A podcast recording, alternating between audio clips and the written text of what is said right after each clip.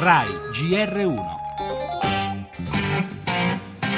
Facciamo sentire a tutti chi è Pontida. Andiamo avanti più determinati e più arrabbiati di prima.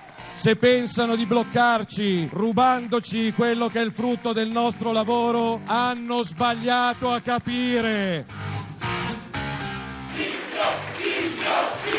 Alle motivazioni di voto anche per la Lega dobbiamo guardare con grande rispetto, ma dobbiamo dircelo con grande franchezza, il centrodestra in Italia l'abbiamo fatto noi.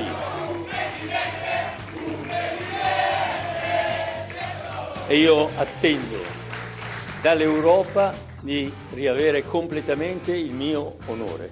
Auguro a Berlusconi di potersi candidare e poi chi prende un voto in più governa, io mi sento pronto.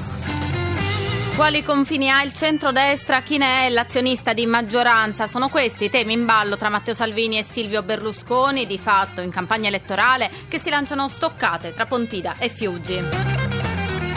Nel nostro giornale anche l'ultimo mistero su Emanuela Orlandi alimentato da un dossier spuntato in Vaticano. Sentiremo l'avvocato della famiglia della ragazza scomparsa nel 1983 e poi gli aggiornamenti sull'omicidio di Noemi, convalidato il fermo del fidanzato, domani l'autopsia. Le notizie dall'estero, dal nostro inviato, le indagini a Londra sull'attentato di venerdì. Per lo sport il campionato di calcio e la grande delusione Ferrari in Formula 1.